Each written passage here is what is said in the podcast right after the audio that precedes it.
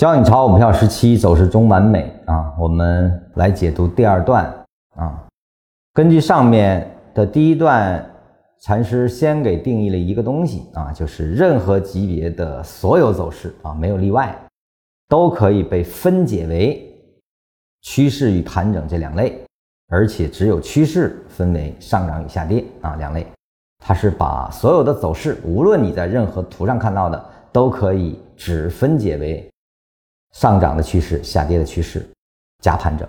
那么由这个最基础的逻辑推导啊，我们就可以得到禅中说禅技术分析的基本原理一啊，这个很重要的基本原理啊，这个原理是指导我们后期学习的。如果这个基本原理你不能够深入理解，你对禅论是学不通的啊，会来回混乱的。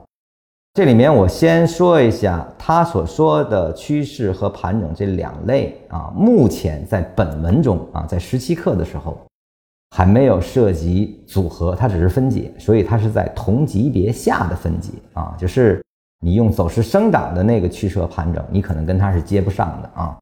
禅师的这个趋势和盘整跟上。面用均线所去描述的趋势和盘整，实际上呢，只是去掉均线，用缠论的手法来去定义的，但它依然是站在同级别下的，也说走势在它这里，趋势加盘整加趋势的结构还依然存在啊。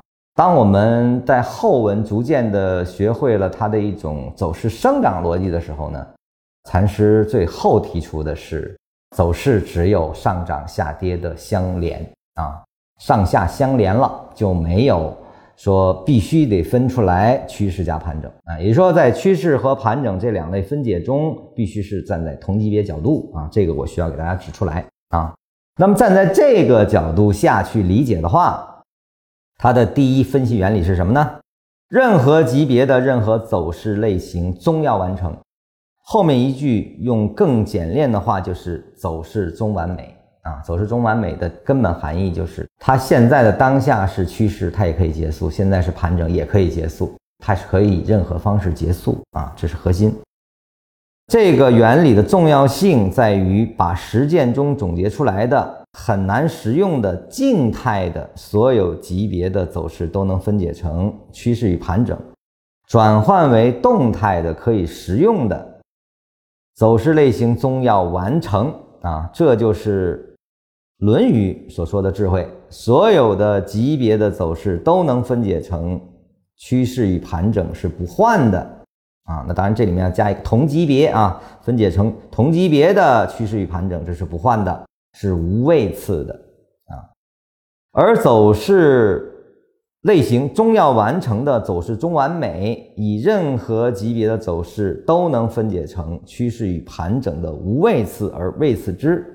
而换之啊，那么这句话可能很多人就有点懵了啊。这个换与不换、位次这些东西搞不明白啊。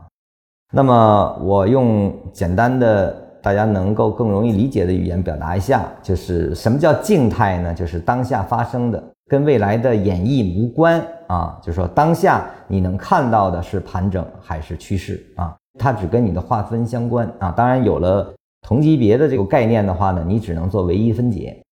分解完了之后呢，在这个下是静态的啊，就说已完成的是静态的。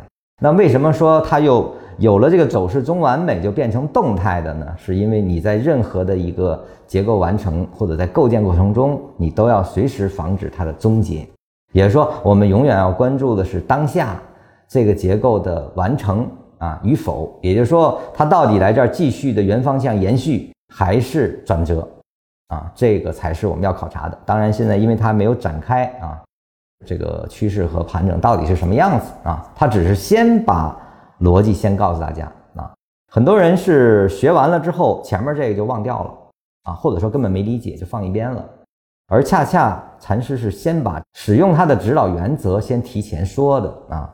当然，你没有后面的基础，你前面两句话确实落空的啊，因为你这个没办法理解他在说什么。那么有基础的人。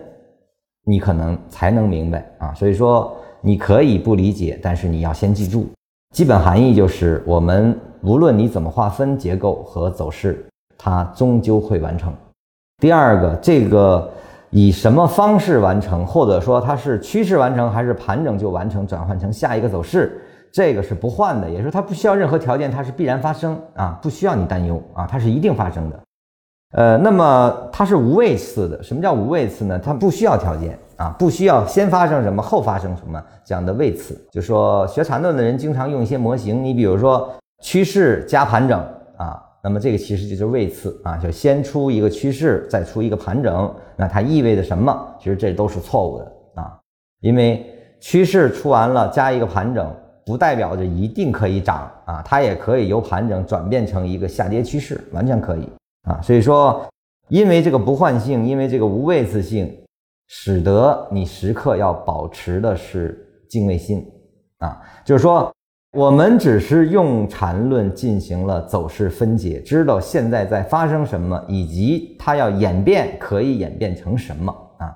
演变成几种模式，这个你都要掌握，才可以真正用好缠论。实际上这里面已经把后面的不测而测啊包含在内了。